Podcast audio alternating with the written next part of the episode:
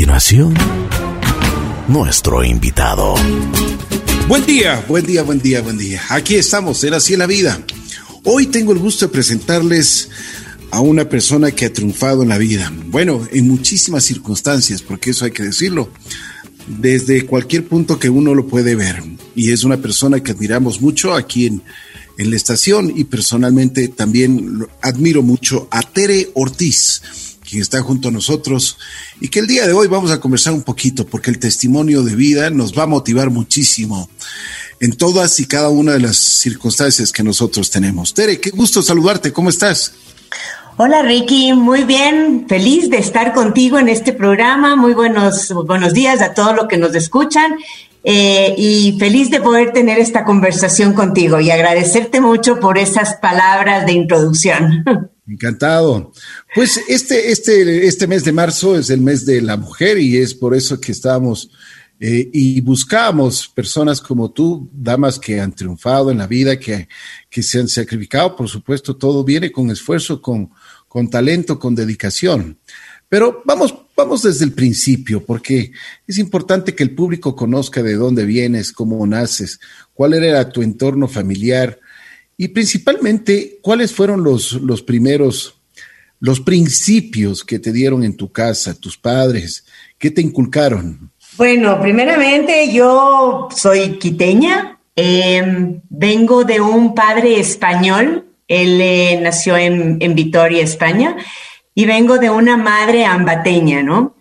Eh, así que tengo una mezcla de todo.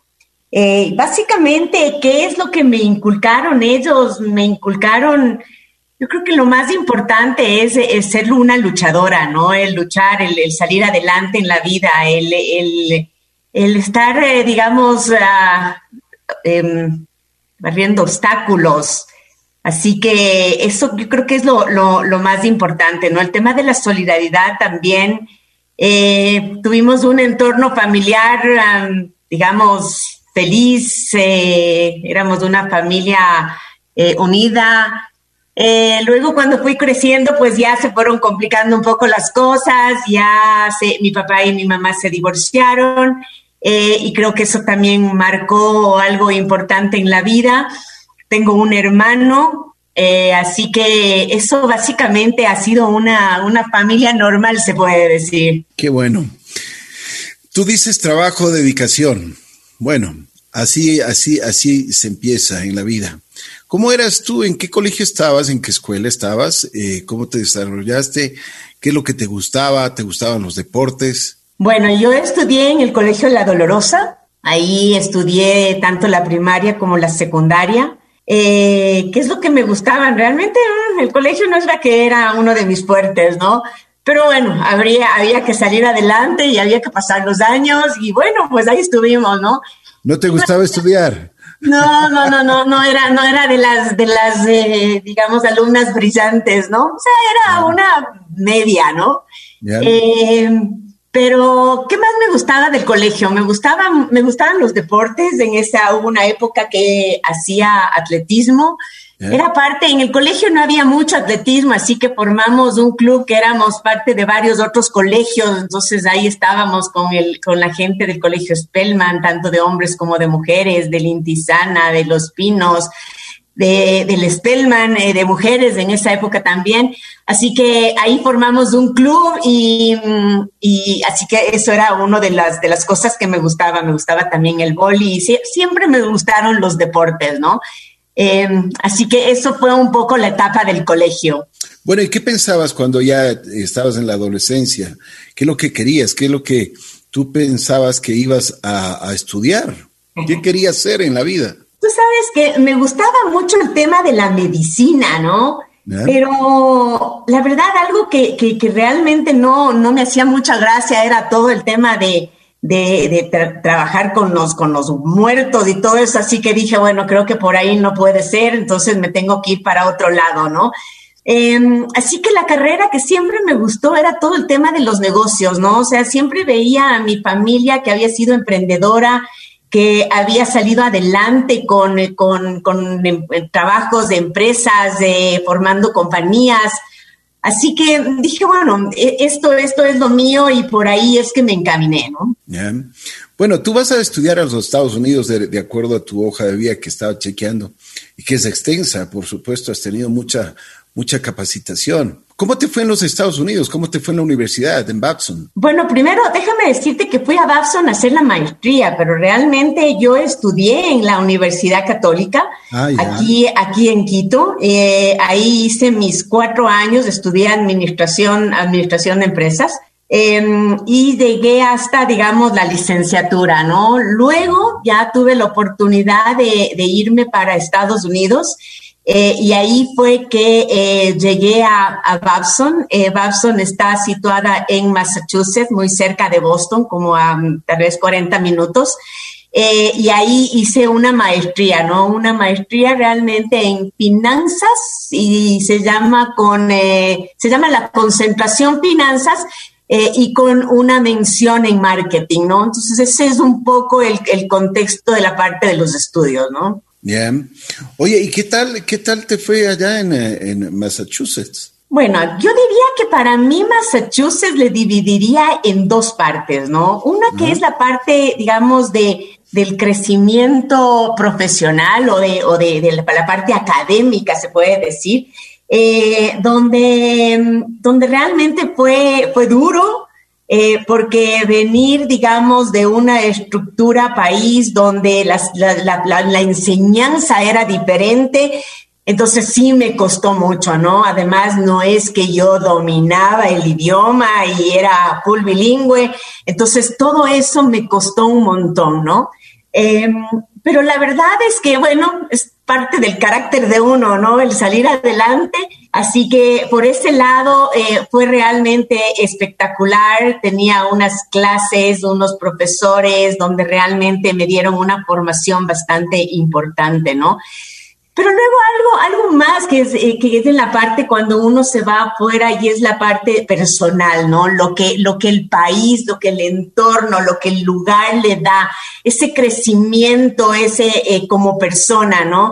Eh, ese valerse ya por sí sola, ya no tienes del entorno familiar, ya estás solo afuera. Entonces, eso, digamos, de alguna forma te da un crecimiento, una madurez, te ayuda a tomar decisiones, de, eh, así que creo que las dos cosas es lo que yo valoro mucho de, lo que me pasaba en ese momento cuando estuve estudiando afuera, ¿no? qué bueno. Bueno, regresas al Ecuador. Una cosa, muchas, en, hace, hace tiempos, las personas que iban a estudiar afuera eh, siempre querían quedarse en, en, el exterior, querían probar suerte y querían, bueno, tenían otra, otra visión. ¿Qué pasó contigo? ¿Por qué regresas al Ecuador? Tú sabes que yo tenía bien claro que para mí el tema de irme afuera a estudiar era simplemente eso, ¿no? El ir a estudiar, a formarme pero nunca quise quedarme afuera, o sea, ni siquiera, ni siquiera intenté, ¿no? Cuando tienes las posibilidades. O sea, siempre mm, sabía que quería regresar, quería mi entorno, quería mi familia, quería mi, mis amigos eh, y quería forjarme dentro del país, ¿no? O sea, nunca pensé realmente que el tema de irse a vivir afuera o trabajar afuera era una prioridad para mí, ¿no? Luego pasado la vida y tuve algunas posibilidades de irme a trabajar afuera, pero la verdad es que nunca las tomé. Siempre pensé que para mí era importante mi país, desarrollarme aquí. Eh, y eso iba atado a, la familia, a los amigos, al entorno que, en el cual yo, yo vivía, ¿no? Qué bueno. Bueno, regresas y qué, bueno, tú habías estudiado finanzas, a la final hiciste la maestría en finanzas y también hiciste un minor en eh, marketing. Así es. Eh, después, ¿qué, cuando regresas, tú, tú vas a trabajar en dónde? Yo voy a trabajar a Citibank. Fue, digamos, quien me abrió las puertas. Entré allá como, se tenía un nombre que se llama trainee, ¿no? O sea, la, la persona que eh, iba pasando por las diferentes áreas del banco y teniendo una, una visión general de todas las actividades de un banco, ¿no? Y, ahí estaba ahí una persona que, bueno, cuando tú entrabas a, este, digamos, a este, a, Citibank, eh, te asignaban a un tutor, ¿no? Entonces este tutor era como que te iba acompañando en todo esta, este, este viaje por el, por el banco, ¿no? Eh, este tutor era eh, una persona que estaba en el banco en el área de, marketing. Así que em, él es el que, digamos, en un momento dado, eh, que yo seguía rotando por los diferentes departamentos, que por cajas, que por cuentas corrientes, por todos lados, hasta que llega un momento en que se abre una posición en el área de marketing de Citibank. Y él me ofrece, ¿no? Y me dice, ven a trabajar a marketing. Digo, no, o sea, yo marketing, no, si yo estudié finanzas, yo quiero ser, estar en, en la parte corporativa, abriendo cuentas, riesgos, ese tipo de cosas, ¿no? Así que bueno, finalmente creo que fue una, creo que fue la primera decisión de esas de profesionales importantes, ¿no? Decir, dejar en cierta forma lo que yo había estudiado, o sea, mi concentración de finanzas y todo eso que me había hecho en la cabeza de todo lo que iba a hacer dentro de esa área y que de la noche a la mañana te digan, no, sabes que hay esta oportunidad y mm, o la tomas o no, ¿no? Entonces, esa fue mi primera gran decisión profesional eh, porque me estaba como que cambiando de rama de lo que yo había pensado y había imaginado y había soñado, ¿no? Eh, así que esos fueron los inicios. Qué bueno, importante. Oye, una, me imagino que una experiencia, ¿cuántos años tenías cuando entraste al Citibank?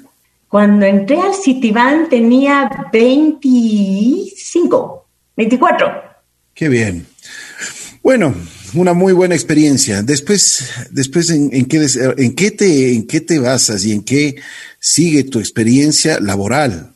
Bueno, mi experiencia laboral, como te decía, ya entré adentro de esta área, digamos, del marketing, de la parte de las ventas y todo eso. Entonces, desde ahí en adelante, ahí he seguido por esa área, ¿no? Realmente nunca Nunca más entré a, nada de lo que sea estrictamente, digamos, financiero, ¿no? Aun cuando todo eso, por supuesto, me ha terminado ayudando en todo lo que ha sido el, resto de la, de la vida profesional, ¿no?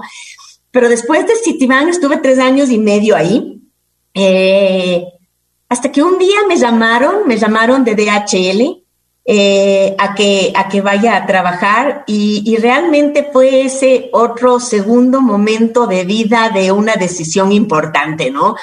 Porque, digamos, salir de una empresa tan importante como era Citibank, en el cual me había dado tanto, o sea, realmente para mí Citibank fue algo que marcó mi vida, fue un entorno realmente maravilloso, teníamos unas oportunidades grandes, hubo oportunidades de crecer teníamos capacitaciones, tuve la oportunidad de salir, de viajar eh, a, formarme, a ver otras estructuras de Citibank, estuve en Colombia, así que eso fue también interesante. Entonces, claro, o sea, sí era una decisión importante, estabas cómoda, estabas bien, eh, tenías proyección de carrera, pero me tocaron las puertas la gente de DHL y me ofrecían ya una gerencia. Yo estaba en Citibank como un gerente de producto, ¿no? Un product manager que se llama. Así que me llamaron a, DHL y, bueno, ahí estuve, ¿no? Me salí de ahí y me ofrecieron una gerencia dentro del área de marketing, eh, que también hacía, digamos, esa gerencia estaba a cargo también de servicio al cliente, ¿no? Así que ahí comenzó mi vida en DHL y esa vida duró 22 años, ¿no? Es impresionante. Bueno, y también fuiste escalando poco a poco. Eh, y fuiste conociendo el negocio hasta llegar a ser la representante número uno en el Ecuador de, DHL. Así es, o sea, dentro de esos 22 años, los últimos nueve años estuve con la, en la gerencia general. Eh, ahí tuve la, gran oportunidad de, de, ocupar este importante, importante puesto. Eh, además, eh, era interesante porque dentro de DHL no había mucho el movimiento de mujeres gerentes generales en los otros diferentes países, ¿no? Así que eh, fui la primera mujer dentro de Latinoamérica en ocupar esa posición. Lo cual, digamos, fue algo importante. luego ya entró, me acuerdo que poco mm, años después entró también eh, otra chica en, como gerente general de Perú. Eh, así que mm, ahí, ahí llegué hasta, hasta, hasta DHL, a la gerencia general. Y luego los últimos tres años, eh, DHL me dio la, la, la, oportunidad de manejar, digamos, una relación. DHL era el representante de Western Union una empresa que hace transferencias de dinero. Así, eh, así que mm, DHL tenía esta, he firmado el contrato de representación para nueve países dentro de Latinoamérica. Entonces me pidió a mí que, mm, que sea la persona que maneje toda esta relación, ¿no? Entonces es así como eh, digamos, termino manejando la relación de Western Union dentro de DHL en toda Latinoamérica, ¿no? En toda Latinoamérica, comenzaste con Ecuador y terminaste manejando toda la operación de Latinoamérica. Bueno, Desde el lado de Western Union, sí. Importantísimo, importantísimo. Pero bueno, a ver, quiero que me, me cuentes porque esto de, de, de, la carga, de, lo que hace DHL, este negocio, tiene una gran responsabilidad. Por ejemplo, hay muchas personas que mandamos documentos o, o, les, o nos mandan documentos de cualquier parte del mundo y tiene que llegar, o sea, si tú pagas por un servicio, tiene que llegar, pero de forma urgente y de forma, eh, de la mejor forma, para que no, no exista ningún inconveniente. Cuéntanos de este tipo de responsabilidades, cuéntanos un poquito más de este negocio que por supuesto se le ve, se le ve así de simple vista, es simplemente que llevar y traer carga, pero la responsabilidad tiene que ser gigante. Bueno, sí, o sea, es un, es una, es un trabajo que además de sí, el ir y venir en la, en el tema de la, del movimiento de paquetes y de documentos, lo que es importante son los tiempos, ¿no? Porque tú utilizas este tipo de compañías por, eh, porque necesitas la urgencia, ¿no? Así que uno de los valores más grandes de la compañía es la parte de cumplir los tiempos, ¿no? Entonces te necesitas todo un sistema operativo, logístico, eh, donde se tiene que asegurar que las horas de recogida de los paquetes tienen que cumplirse, que una vez que llegan los paquetes a la oficina tienen que distribuir distribuirse, porque hay unos que van a Europa, otros que van a Estados Unidos, otros que van al Asia. Entonces todo esto tiene que hacerte un sorting que se llama, ¿no? Una distribución. Luego todo eso tiene que embalarse nuevamente, subirse dentro de camiones, llegar al aeropuerto para que cumplan los horarios de salida de los aviones, ¿no? Entonces, todo es un proceso, se puede decir, con, cronometrado, donde tienen que haber un montón de estándares y de, y de, y de cumplimientos, de seguimientos a estos, a estos diferentes procesos que se dan, ¿no?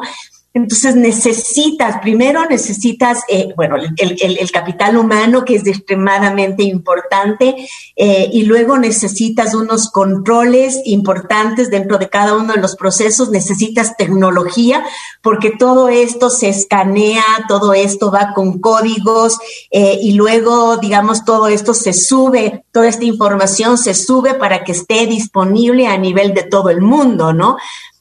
Eh, entonces, eh, por el lado tecnológico también es importante las inversiones que se hacen ahí. Y luego, por supuesto, la, capacitación a la gente, ¿no? O sea, es, importantísimo el tema de la capacitación. Justamente leía hace pocos días que, que DHL Ecuador está dentro de los, de, ha, llegado al, puesto número uno del Great Place to Work. Em, lo cual, digamos, condice todo lo que, lo, que, lo que hace DHL por su gente, ¿no? Es importante. Cuéntame una cosa, a ver qué, qué, qué grande es la compañía DHL. Si tú nos puedes dar cifras, por ejemplo, cuántos aviones tiene, cuántas personas trabajan en el mundo entero, aquí en Ecuador. Ah, caramba, Ricky, ahí sí me estás agarrando en curva porque yo, más o menos, una Yo salí de DHL hace cinco años, así que capaz que no tengo la información tan actualizada, ¿no? Pero yo me imagino a nivel de a nivel de gente en este momento DHL tal vez debería estar con unas 300 y algo personas aquí en el país, ¿no? Eh, y a nivel mundial, ¿no? Son miles, ¿no? Y, todo está, o sea, con aviones, con eh, eh, inclusive con camiones, con camionetas, o sea, no, tiene una logística impresionante, ¿no? Por supuesto. ¿Te acuerdas de alguna anécdota que te pasó con algún documento, con alguna carga que, que no llegó o tuviste problemas o, o bueno, cualquier anécdota que, que tú nos puedas eh, contar, porque sería importante para que el público, más o menos nosotros grafiquemos lo que tú estás contándonos, ¿no? Eh, de DHL, una anécdota.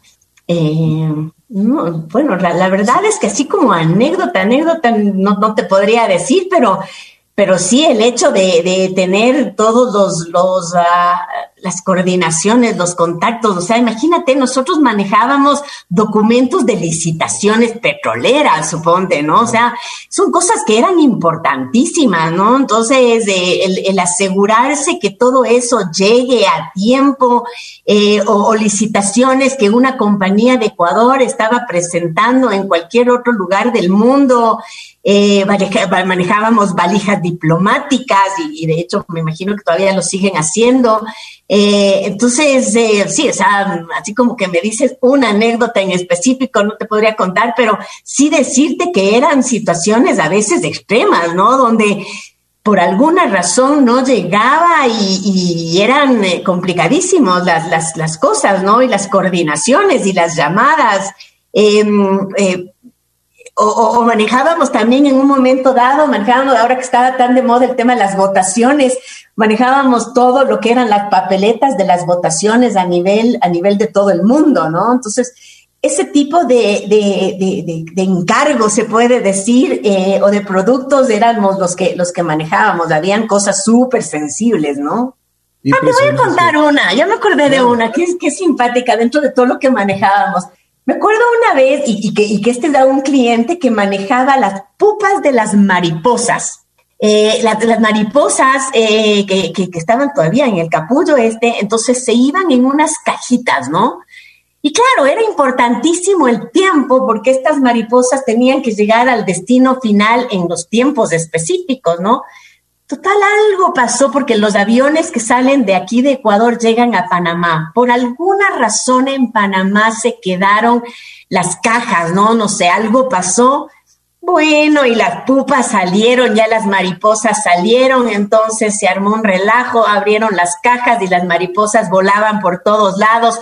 Claro, fue, eh, una situación complicada, pero bueno, o sea, tuvo que volver a mandar el envío y eso. Entonces, esas son cosas que pasan, ¿no? dentro de lo que es pues eh, el mundo de la logística, ¿no? Oye, pero tú debes de haber tenido una presión tremenda, ¿no?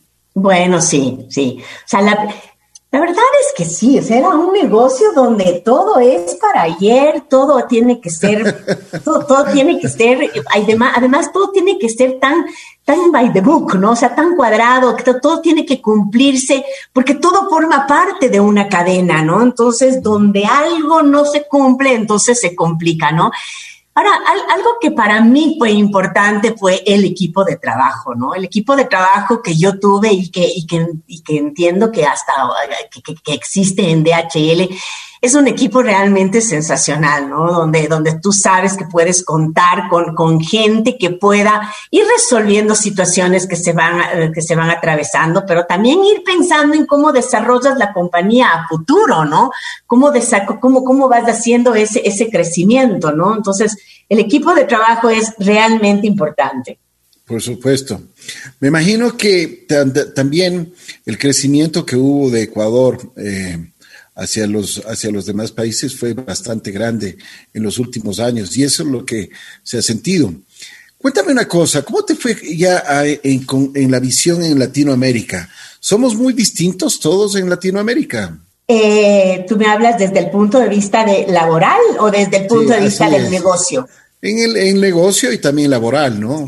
Ok, bueno, es que, es que yo creo que laboral sí somos diferentes, ¿no? O sea, si nosotros le vemos a cómo nuestra gente trabaja aquí, te voy a decir, por ejemplo, cómo trabaja la gente de Chile, somos diferentes, tú encuentras diferencias, o sea, nosotros tenemos un capital humano en el país que realmente es sensacional, o sea, tú ves la responsabilidad que tiene la gente y que yo sí creo que somos de los países donde yo he encontrado la gente más responsable dentro de lo que es sus, eh, sus tareas de, trabajo, ¿no? Em, entonces, me parece que sí, que sí es importante la, diferenciación dentro de la parte humana, ¿no? Em, sobre todo en la parte de, de, la responsabilidad, o sea, como que hay países como más flexibles, ¿no? O sea, donde se toman como la cosa un poco más tranquila, ¿no?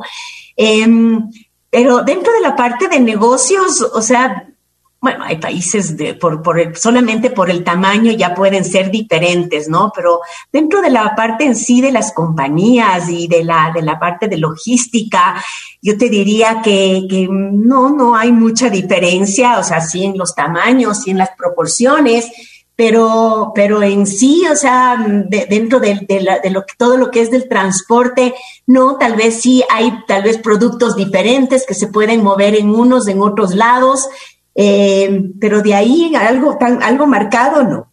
Con tanta presión y con todo lo que tú has hecho, ¿cómo estaba tu vida personal? ¿Cómo estaba tu familia, tus hijos? O sea, ¿sí te veían algún día? bueno, sabes que esa era la parte más dura, ¿no? Y siendo mujer, yo creo que esa es la parte que, que, más nos cuesta a las mujeres, ¿no? ¿Cómo logras buscar ese balance entre tu vida profesional y lo que te está demandando y lo que y la proyección que tú quieres tener dentro de ese ámbito y también la realización como mujer, ¿no? Como mujer, como madre, como esposa. O sea, sí, sí fueron procesos, digamos, complicados, eh, pero la verdad es que creo yo que tuve, yo tuve una, una se puede decir, una bendición grande en que yo tuve mucho apoyo, mucho apoyo de la familia, yo tuve mucho apoyo de mi esposo en ese momento, eh, de, acompañarme en este, en este crecimiento profesional eh, y por lo tanto yo creo que eso también ayudó a ese desarrollo tuve mucha ayuda de mi mamá porque de alguna forma en los viajes y en las cosas, o sea, ella muchas veces era la que se quedaba encargada de los, de los chicos. Eh, tuve apoyo también de gente responsable que me ayudaba con la crianza de mis hijos. Eh, entonces, yo creo que esa fue la gran suerte, ¿no? La gran suerte de tener a, a toda esta gente que me acompañó en, esta parte que para mí era, por supuesto, importantísima de mi vida, el desarrollarme como madre, ¿no? Así que yo creo que eso fue lo que, lo que me permitió el que yo pueda, digamos, tener estos crecimientos que tuve en la parte profesional, ¿no? ¿Tú te diste cuenta muchas veces cómo crecían tus hijos? ¿Crees que te perdiste de su, de algo con ellos, de su crecimiento?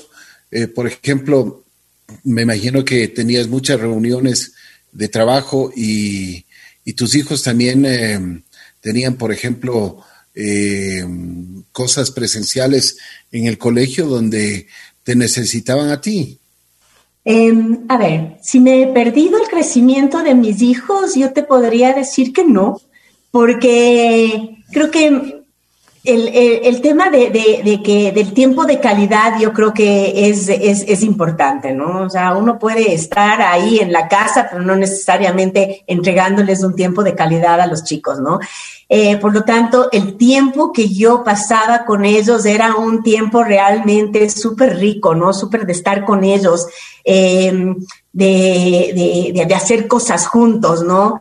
Em, entonces, por ese lado te puedo decir que no, que no, no me perdí, ¿no? Y por el otro lado que tú me dices, bueno, sí, o sea, las reuniones y todo eso, déjame decirte, Ricky, que yo creo que si es que en la vida de mis hijos me he perdido tal vez 10 reuniones de padres de familia, es mucho, ¿no?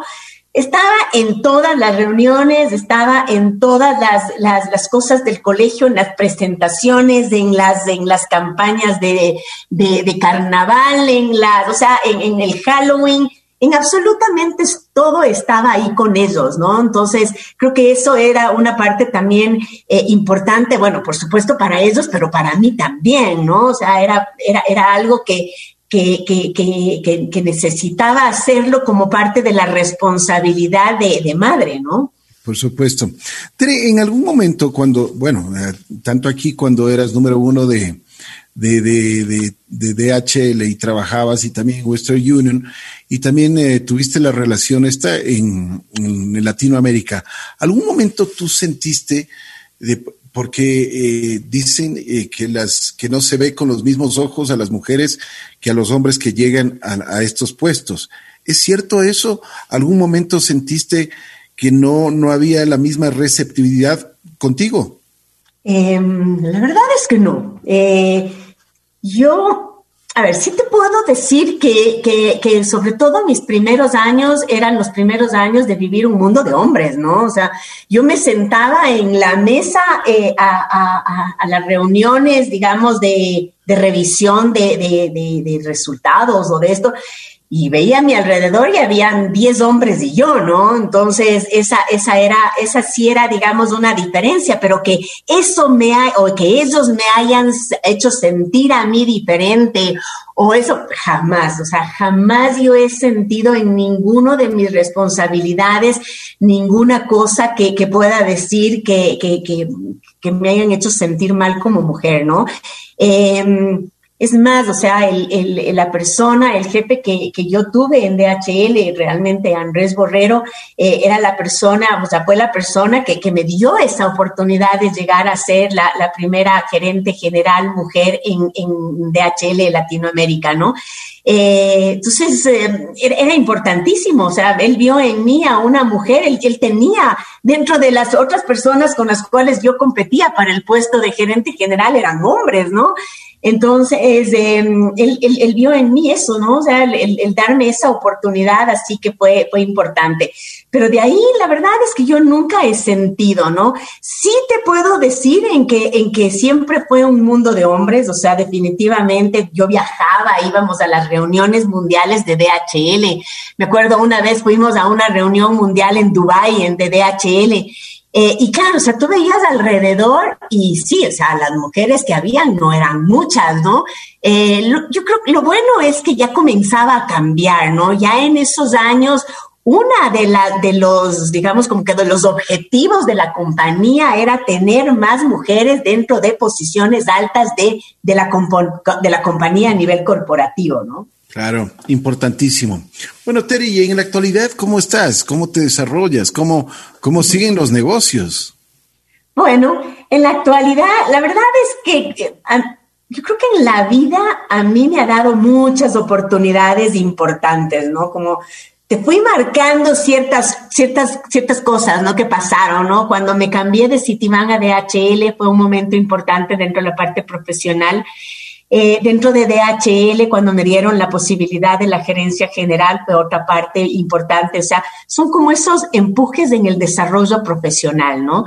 Eh, y luego llegó un momento en DHL después de 22 años donde yo en ese momento estaba manejando, como te decía, todo el tema de Western Union para Latinoamérica, donde viene mi jefe en ese momento que era de Costa Rica, me dice, ¿sabes qué? DHL ha decidido cerrar la división de Western Union porque quiere enfocarse en sus, en sus productos importantes como son lo que era transporte, logística, entonces como que el manejo del dinero ya no estaba dentro de las prioridades. Así que me dice, bueno, ¿sabes qué? Vamos a cerrar la división, ¿no? Eh, así que me dice, bueno, o sea, quiero saber si es que tú estarías interesada en irte a otro país, ¿no? Entonces, ahí es cuando, cuando dije, no, o sea, yo a estas alturas de vida moverme a otro país realmente no, no, no quería, no estaba dentro de mis objetivos, ¿no? Así que bueno, salió, es cuando yo digo, se alinean Saturno, Neptuno y Plutón. Y un día recibo una llamada, o tengo que hacer más, vale, una llamada a un antiguo jefe mío en DHL, que es eh, un eh, Norberto Lobaglio, que, que él es de Argentina, y yo estaba, digamos, en todo el proceso de cierre de la relación con Western Union dentro de DHL. Así que le llamo a él por un tema de estos cierres. Él ya había salido de DHL hace, no sé, cinco años antes. Y le digo, oye, me está pasando esto, necesito cerrar, tú firmaste el contrato en esa época y tenía que hacerle unas preguntas, ¿no? Y entonces me dice, bueno, ¿cómo así está cerrando? Entonces le explico. Y entonces él me dice, no, me dice, oye, me dice, ¿qué te parece si nosotros tomamos la representación de Western Union? Y así es como nace esta nueva etapa de mi vida, ¿no? Así que decidimos con él formar una compañía y decidimos tomar la representación de Western Union para cuatro países en este momento. Eh, así que firmamos un contrato con Western Union, firmamos también un contrato con DHL, donde nosotros manejamos, digamos, los puntos de venta de DHL. Entonces, nosotros ahora somos representantes de DHL dentro de nuestros puntos de venta. Así que bueno, actualmente tenemos una operación en cinco países eh, y, manejamos más o menos como 1.600 puntos de venta en estos cinco países.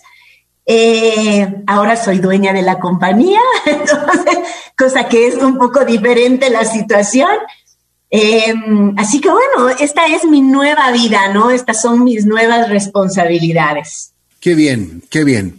Me alegro muchísimo, mi querida Tere. Bueno, ¿qué, como mujer, cómo te sientes ahora? ¿Realizada o sigues teniendo en tu mente cumplir más objetivos? A ver, lo que pasa es que ahora nosotros tenemos un desafío diferente con esta empresa, ¿no? O sea, tenemos solamente cinco años de vida y claro, o sea, lo al, tener la responsabilidad de haber hecho una nueva compañía, o sea, la, responsabilidad es, bueno, o sea, crezcamos, no solamente como, como parte de los socios, sino como responsabilidad de toda la gente que trabaja con nosotros, ¿no? Que quiere, que quiere crecer, que quiere tener, digamos, eh, más retos profesionales. Así que, así que no, o sea, más vale, estoy en la etapa de de, bueno, qué nuevas cosas hay, veamos, eh, hagamos más innovaciones dentro de nuestra cartera de productos, estamos con un montón de, objetivos, de ideas, eh, posiblemente inclusive eh, incursionar en otros países, aumentar la red. así que mm, quedarme quieta, no, no, no. Todavía creo que tengo unos cuantos años más para, para poder seguir en, en esta, en esta parte del desarrollo profesional, ¿no? Tere, una pregunta. ¿Cómo te tomó la pandemia y cómo, bueno, lógicamente en, la parte personal, pero también en la parte empresarial? A ver, digamos, la pandemia fue, mucha, fue un periodo súper duro, ¿no? Eh, y fue súper duro porque, claro, tenías, de, la noche a la mañana se cambió absolutamente todo, ¿no? Eh, y para nosotros, o sea, eh, nosotros estamos dentro de un rubro, sobre todo en el tema de transferencias de dinero, dentro de un rubro que, se, que está dentro, digamos, de la parte financiera de, de, de bancos y eso, ¿no? Entonces, nosotros nunca cerramos en la pandemia, claro, porque nosotros éramos una compañía que, que, ayudaba, digamos, a poder traer el dinero que les estaban mandando a la gente, digamos, a los, a, los, a los ecuatorianos que, de, sus familias que vivían en el exterior, ¿no? También había mucha gente aquí, digamos, de colombianos, venezolanos, de, eh, donde, donde necesitaban también mandar dinero, ¿no? Habían estas compañías pequeñas que estaban buscando qué hacer en todo el tema de la pandemia y necesitaban mover tanto la logística como el dinero. Entonces, realmente nosotros nunca cerramos la operación, ¿no? Entonces sí fue un momentos complicados de tener que armar toda una logística, asegurar que la gente que iba a trabajar en los puntos de venta eh, pues tenga todas las, eh, eh, las coberturas y las, y las cuestiones para que no, no, se, no se lleguen a enfermar. Entonces sí fue todo un cambio importante y de toma de decisiones rápidas, ¿no? Y por otro lado, había que reestructurar a la compañía, o sea, no podíamos seguir teniendo los mismos costos, no podíamos seguir teniendo eh, la, la, misma forma de operar, entonces tuvimos que buscar de reducir un montón de costos, entonces eso fue, digamos, una parte complicada, ¿no? Em, y, y, claro, o sea, y todo por Zoom y todo, y todo el manejo era desde, desde lejos, ¿no? Y dentro de la parte personal, realmente sí, o sea, fue, fue épocas difíciles, fue épocas difíciles porque, claro, no podía verle a mi mamá, por ejemplo, eh, donde ella, ella vive en Quito, yo vivo en Tumbaco, entonces sí, sí eran, digamos, cosas importantes, ¿no? Que estaban pasando. Pero al mismo tiempo nos hizo, no sé, como que bajar el relantín de la vida, ¿no? Tomarse la vida un poco más tranquila, eh, creo que el estrés de, todas las mañanas ir en el auto a la casa y el estrés de salir, o sea, todo eso se había terminado. Tú estabas en la casa trabajando y, te digo que yo trabajé muchísimo más que nunca antes en la vida había trabajado, porque claro, no había fines de semana, no había nada, ¿no? Entonces sí fue un cambio importante, ¿no? Oye, esto del teletrabajo es... Eh, se ha vuelto realmente, como tú dices, trabajas mucho más, ¿no?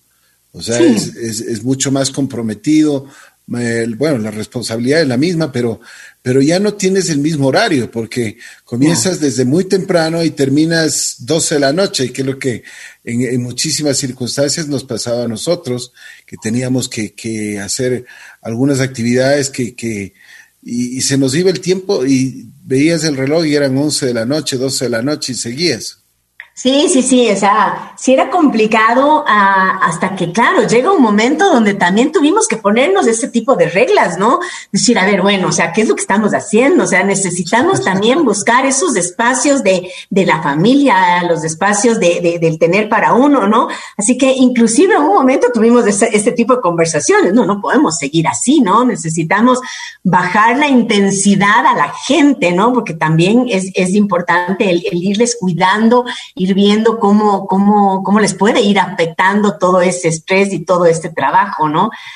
Así que, así que eso es importante. Y, y, claro, y por el otro lado, por el tema de mis hijos, mis hijos estudian afuera, entonces eh, no fue, no fue tanto el impacto, fue sí el problema de que no les pude, no nos pudimos ver en mucho tiempo. Pero bueno, luego como que se fueron dando, abriendo las, las, las puertas y luego tuve la oportunidad también de reencontrarme con ellos, ¿no? Qué bueno, qué bueno, Tere. ¿Te, has realizado como mujer? Sí, sí, sí, definitivamente. O sea, eh, he tenido la posibilidad de, de, encontrar lo que quería en, el, en, los caminos que me había trazado, como te contaba en la parte profesional, está claro, y en la parte personal eh, también. O sea, tengo dos hijos maravillosos. Eh, yo me divorcié y me volví a casar eh, entonces también por ese lado, digamos que tengo, tengo una pareja que ahora me acompaña en mi vida, que es espectacular. Así que por ese lado también te puedo decir que, que, me, que me, he realizado como, como persona, como mujer.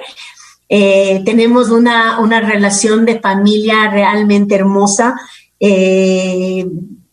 tenemos, o sea, de, mi grupo familiar íntimo, eh, tengo una familia de mi esposo espectacular, que, que, digamos, nosotros como Ortiz hemos sido, hemos sido no, no mucha familia, eh, entonces ahora cuando me junté con la familia de mi esposo, entonces ahora de repente pasé de reuniones de cuatro a reuniones de treinta. Eh, entonces, todas esas cosas, digamos, me han ido pasando y realmente me ha encantado todo lo que me ha pasado en mi vida, ¿no? En todas y cada una de las circunstancias, ¿no? Han habido momentos duros, han habido momentos difíciles, pero todo eso yo creo que a la final han sido momentos de aprendizaje y de, y de fortalecimiento de, de carácter, de, de, de persona, ¿no? Qué bien, qué bien. ¿Qué les podrías decir a las, a las mujeres que recién están empezando? Eh, ¿Qué les podrías, eh, yo diría, sugerir en este, en este camino que es muchas veces, como tú lo dices, no es un camino fácil, sino un camino de mucho esfuerzo, sacrificio? Sí. A ver, yo lo que les podría decir es, de, eh, primero, yo creo que uno en la vida tiene que ser luchador. Entonces, al ser una persona luchadora, tú puedes vencer obstáculos, tú puedes eh, vencer contratiempos. Eh, al ser una luchadora, tú te motivas para que esas adversidades que te van pasando o esas piedras que vas encontrando en el camino, tú las puedas ir venciendo, ¿no? Eh, así que uno tiene que ser eso, tiene que ser luchador, tiene que ser perseverante, o sea, hay veces en que las cosas ven, se caen, pero uno tiene que, seguir adelante, ¿no? Luego uno, uno tiene que ser valiente, te digo, ¿no? ¿Y valiente en qué sentido? Valiente en el sentido de que uno tiene que mirar esas oportunidades que la vida te presenta y ser valiente en tomar esas decisiones. Eh, y venga lo que venga, ¿no?